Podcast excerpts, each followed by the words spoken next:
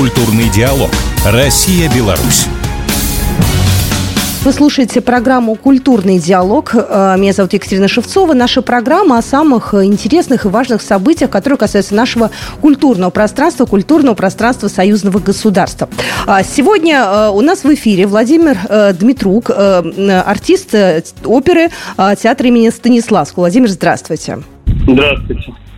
Э, я общалась с вашими белорусскими коллегами вот не так давно. Э, и, знаете, я поняла, что э, у нас в союзном государстве творческих границ не существует. Несмотря на то, что вы родились в Беларуси, а работаете здесь, да, то есть вы все равно как-то вот перетекаете из одной страны в другую. Вообще как часто общаетесь с теми артистами, которые приезжают из Беларуси? Бывает, вместе поем, вот тогда можем там перекинуться несколькими словами, а так, чтобы вот общаться, так такого вот ну, нет. А вы говорите, вместе поете. Какие совместные проекты он, у вас лично? Ну, нет, вот, допустим, большая опера была, да, там как бы встретились. Ну, концерт, я имею в виду, большой оперы. Потом э, просто были концерты какие-то в Кремлевском дворце от Романсиады. Тоже вот несколько белорусов, которые там вот участвовали уже не вспомню, так тоже так как бы познакомились, встретились. А так, чтобы вот пересекаться, как-то общие проекты, ну, по разным театрам просто расфасованы, поэтому сложно так. Э, знаете, вот общалась я с Анастасией Москвиной, э, вашей коллегой из э, Минска. Да-да-да, вот она прям очень тепло отзывалась и о наших артистах, и о нашей школе. Вы же фактически выросли в одном городе, ну, условно говоря, творчески, да? То есть Минске, вас... да. Да-да-да. Э, вот что общего и вообще э, что общего у, может быть, московской, питерской оперной школы и у белорусской? Вот какие-то есть общие такие черты или какие-то, может быть, традиции? Наверное, меня сейчас будут ругать э, ребята, которые ребята, девчата, которые будут слушать эту передачу и будут спорить со мной и не согласны. Я считаю, что нет московской школы, нет белорусской школы, нет еще какой-либо школы, потому что есть единственная академическая школа. И в данный момент репертуар, который мы охватываем, э, ну вообще музыкальный мир, да, охватывает какой репертуар, он требует от певца быть максимально универсальным, максимально. А универсальность дается только одной, грубо говоря, школой. Если говорить о стилях э, французской музыки, итальянской, русской музыки, это одно. Но к школе это не имеет отношения. Есть ли единственная вот правильная школа, которая дает возможность э, быть универсалом, петь и Верди, и Моцарта, и что-то из Россини, и что-то из Доницетти, и Чайковского, и Шостаковича, и Прокофьева. То есть человек должен обладать просто умением пользоваться своим голосом. И э, что-то я взял в Беларуси у Маргариты Петровны Василевич, молодечно. Что-то я взял у Дмитрия Карпова в Петербургской консерватории, что-то я взял э, в Лос-Анджелесе, что-то я взял в Вене. А здесь уже вот в Москве, в театре Станиславского, я уже, э, грубо говоря, используя свои э, знания, которые у меня накопились за этот огромный период, где-то в 15 э, длиной в 15-17 лет, я уже стараюсь это как кирпичики складывать на, на свой голос, строить свой голос. Поэтому э, нужно брать везде-везде э, по чуть-чуть, потому что кто говорит, вот эта школа правильная, вот эта школа правильная. Правильная только та школа, когда ты смог свой голос э, полностью изучить, познать и знать, как над ним работать. Это как спорт, это как любое ремесло, когда с каждым э, штрихом ты становишься лучше, набиваешь руку, э, растешь, растешь, растешь, растешь. Все. То есть не работает ни одна школа, ни одни правила не работают, потому что человек уникален каждый. И только лишь самопознанием, самосовершенствованием он сможет э, развиваться и ну, как-то жить в профессии. Поэтому вот я сейчас э, очень, ну, я не доверяю вот этому всему. Вот есть такая школа, а когда ты начинаешь читать, какие правила там у этой школы, ты понимаешь, насколько они зачастую расходятся с физиологией, в принципе, организма, с физиологией. И думаешь, а как вообще можно петь, если там не знать этого, этого, этого, этого, этого. А там про это не написано. Поэтому каждый должен э, изучать себя сам и понимать, что голос, который он имеет, это не скрипка, которую сделал кто-то, э, и и ты несешь ее к мастеру, чтобы там где-то подклеить, где-то что-то подпилить. Это твой голос, который у тебя внутри, и никто, кроме тебя, никто не может заглянуть тебе туда в горло, посмотреть на твои возможности. Ты же каждое утро встаешь со своим голосом, ложишься спать со своим голосом. То есть он, он твой. И э, как ты можешь доверить кому-то управление своим внутренним, там, не знаю, вот нога. Вот у меня есть рука, да, я иду к этому, вот рука, покажите, что я могу ей делать этой рукой. И человек посмотрит на меня, говорит, ну да, я врач, как бы, но вылечить что-то там, э, таблетки прописать, это смогу, там, или к, к тренеру, да, как вот мне вот, накачайте мне эту мышцу. Он скажет, ну так, батенька, в спортзал и узнайте правильную как бы технику. А правильная техника это с физиологической точки зрения, как вот сустав ходит, правильно? Поэтому я считаю, что вот есть много информации, которую нужно фильтровать. Поэтому от человека требуется просто научиться фильтровать эту информацию. А везде есть какие-то правильные вещи, очень хорошие, но они в большинстве своем все одинаковые. Все школы, если посмотреть, плюс-минус все одинаково. Где-то там чуть-чуть больше, чуть-чуть меньше чего-то, но все плюс-минус одинаково. Нет идеальной, про это писали очень многие великие певцы, музыканты. Нет идеального ничего. Нет идеальных людей, нет идеальных э, пропорций, нет идеальных ничего-ничего. Все диктует время. Поэтому если завтра нам э, мир скажет, э, вы знаете, это плохо, и мы хотим от оперного пения, чтобы было вот это, ну, там, не знаю что, вот что. Люди, которые захотят существовать в этом мире, должны будут подстраиваться, потому что другого мира у нас нет. А стоит ли, вы знаете, если сейчас глобально перейти э, уже к следующему вопросу, вот э, э, мир, мировое сообщество, да, санкции, какое-то деление на своих и чужих, разве это правильно, когда творческие люди подстраиваются под хотелки совершенно непонятных людей и под пожелания непонятных людей? Я не про политические вещи сейчас говорю, я говорю про законы музыкальные сейчас. Вот, допустим, за последние 150 лет высотность тона изменилась практически на полтона. Практически.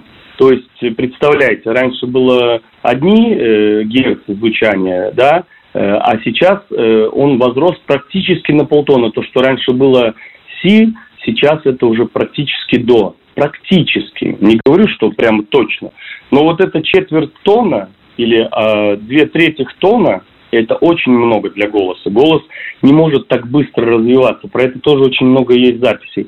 Я говорю именно про такие изменения, когда э, от нас вроде как ничего не зависит, и мы не можем собраться толпой и сказать, верните строй там 455, верните, верните, потому что нам тяжело петь. Это происходило в течение 100 лет, там 150, очень медленно э, повышался, повышался строй, и мы пришли к тому, что Сейчас мы должны что-то такое делать, чтобы брать эти там супер верхние ноты. Это коснулось не всех. Допустим, высоких женских голосов им вроде как плюс-минус ничего страшного. А вот центральные голоса, у которых э, то, что выше там э, его крайнего верха или уже ближе к крайнему верху, и этих нот в оперных партитурах, партиях не так много, вот это уже становится таким вот, о, а он поет вот эту ноту, о, ничего себе он поет. То есть это уже стало таким, как э, спортом, что, о, ничего себе он эту ноту берет. А для остальных, у которых вроде красивый голос, но нет таких э, спортивных, э, таких легкостей, чтобы взять эти супер верхние там крайние ноты – но у них красивая середина, все. И раньше они пели эти верхние ноты, а сейчас им это тяжело. Сейчас это напряженно звучит. Поэтому я говорю про то, что мы вынуждены э, искать в своем организме какие-то скрытые или не скрытые, или какие-то пути, чтобы остаться в академической манере и петь красиво вот эти ноты, которые пели там люди э, сто лет назад красивыми голосами, такими свободными.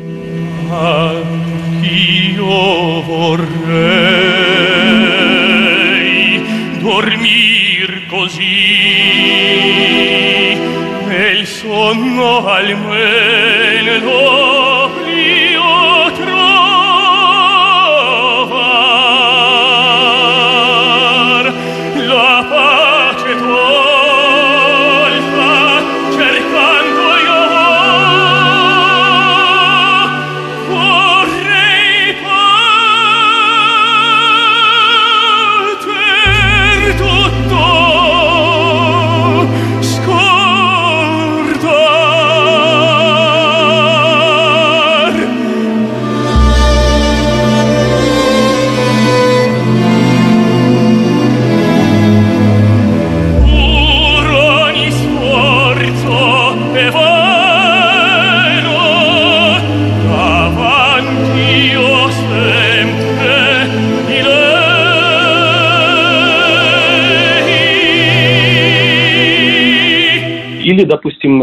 правила поведения в музыке, когда... А я вот на этом вас перебью, и про правила поведения музыки мы поговорим в следующей части нашей программы.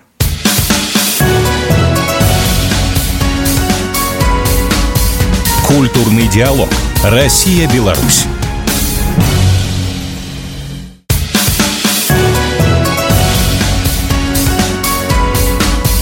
Культурный диалог. Россия-Беларусь. Мы продолжаем наш культурный диалог. Я напоминаю, э, в нашей программе обсуждаем самое важное, самое интересное культурные события, культурную жизнь нашего союзного государства. У нас сегодня в эфире Владимир Дмитрук, э, артист оперы театра Станиславского. Мы сегодня говорим об опере. И вот э, буквально до нашей паузы прозвучала, Владимир, от вас такая фраза «правила поведения в музыке». Мы так ушли в какие-то изменения, да, которые в музыкальном мире произошли. Что это такое? Обычный зритель, обычный слушатель, он вообще это все услышит? Услышит, поймет, или это какая-то для высшая математика, для особенных людей, то, что не видно обычному взгляду и уху не слышно? Мы, э, певцы, может быть, не все, я не знаю, э, привыкли очень, э, да, я про себя буду говорить, чтобы не, не быть э, голословным, не знаю. Я привык разбираться в том, что я делаю. Допустим, когда разбираешь какую-то партию, раньше мог не замечать, ну, из-за необразованности, из-за нехватки опыта, э, не замечал какие-то мелкие э, оркестровые, именно в оркестре, когда прописаны там пиано, допустим, или там диминуэнда, прописано в оркестре, и ты думаешь, а, это ко мне не относится и не обращал на это внимания, а потом уже с количеством спетых, спетых партий в театре уже начал думать, а не просто же так все это в нотах написано, да, то есть композитор же не просто так э, брал и там что-то, а вот возьму я вот это поставлю, или вот там вилочку поставлю, или там вот это, или там напишу фальцет. А ты, в смысле фальцет? Буду я фальцетом петь, да? Ну, то, я же оперный певец, я буду сейчас голосом петь. И когда начинаешь вдумываться в это, когда смотришь эту партитуру, и ты думаешь, а почему бы не попробовать сделать именно так, как написал композитор?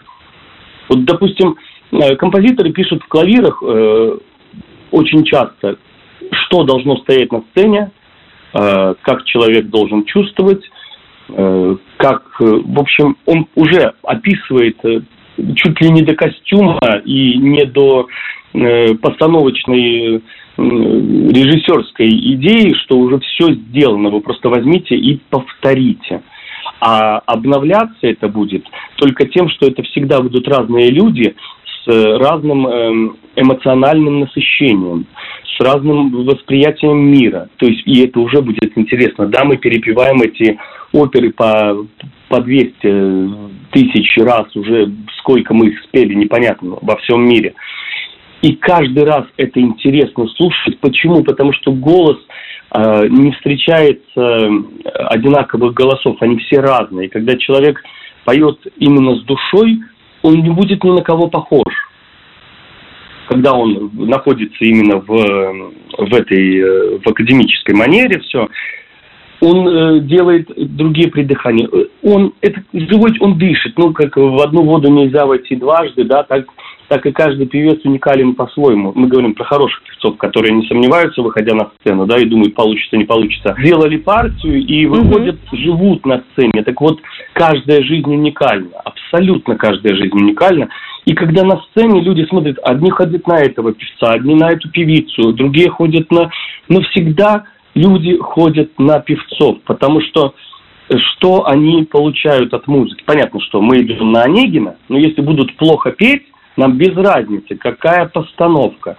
Мы будем сидеть и смотреть на эти красивые декорации или некрасивые декорации и думать, когда же закончится это время. Вы знаете, даже когда оркестр играет э, ну, бывает такое, что что-то там не, ну, не отрепетировано. Бывает где-то не увидели дирижера, там, ну, не знаю, бывают э, всякие э, казусы. Но люди идут, чтобы слушать в оперу, идут, чтобы слушать певцов. Опера – это певцы. Это не симфония, где идут люди слушать симфонию. Это не балет, где идут люди смотреть на балет. Это опера слушать певцов. На балет идут смотреть на балет.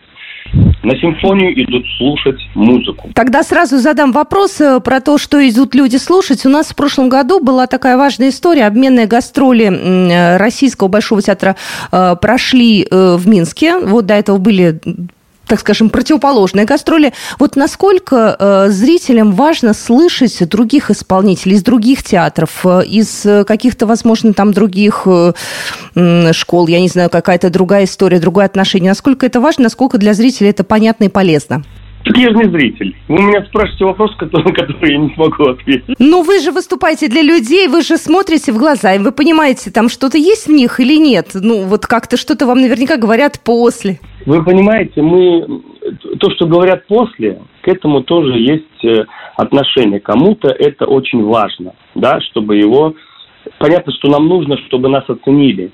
Но наша оценка, моя оценка, состоит в том, что меня дальше продолжают приглашать.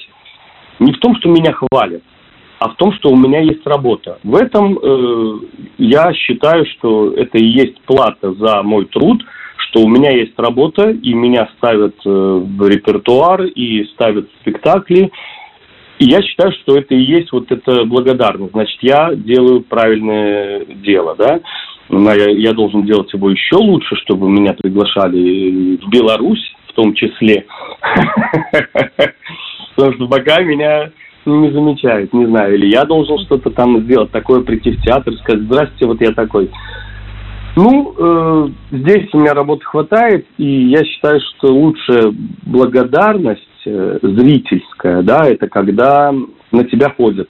Поэтому вот это все остальное, там, не знаю, там, меня похвалили, мне там что-то написали, тебе крикнули «Браво!», поаплодировали, значит, э, ты сделал дело хорошо. Тебя э, позвали на какую-то постановку – один раз, второй раз, э, значит, это хорошо, значит, ты нужен. Если ты людям нужен, значит, ты должен продолжать заниматься своим делом. Если тебя не зовут, ты сидишь без работы, задумайся, что ты делаешь не так. Значит, нужно где-то обернуться. Ну, на самом деле, люди творческие еще и очень уязвимы в плане психологическом, я думаю, да, тоже для них очень важно какое-то вот признание, понимание, да, это, конечно, выражается и в работе тоже.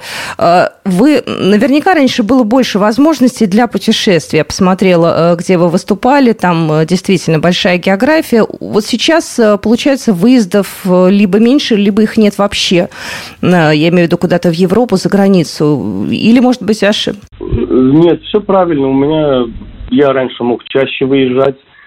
Сейчас э, бывает так, что приходится отказываться. Пусть это не так много раз, но два-три раза в год приходится отказывать от э, выезда за границу э, по причинам того, что ты занят плотно в театре.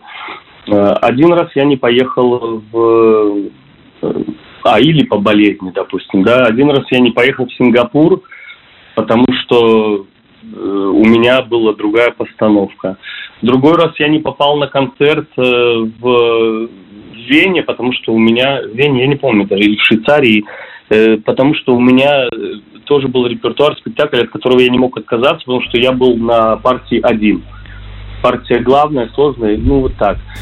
Но это скорее логистика, это же не то, что нас не пускают. Вот э, вы сталкиваетесь ли вы с тем, что... Это логистика да. невозможность выехать из-за плотной занятости в репертуаре.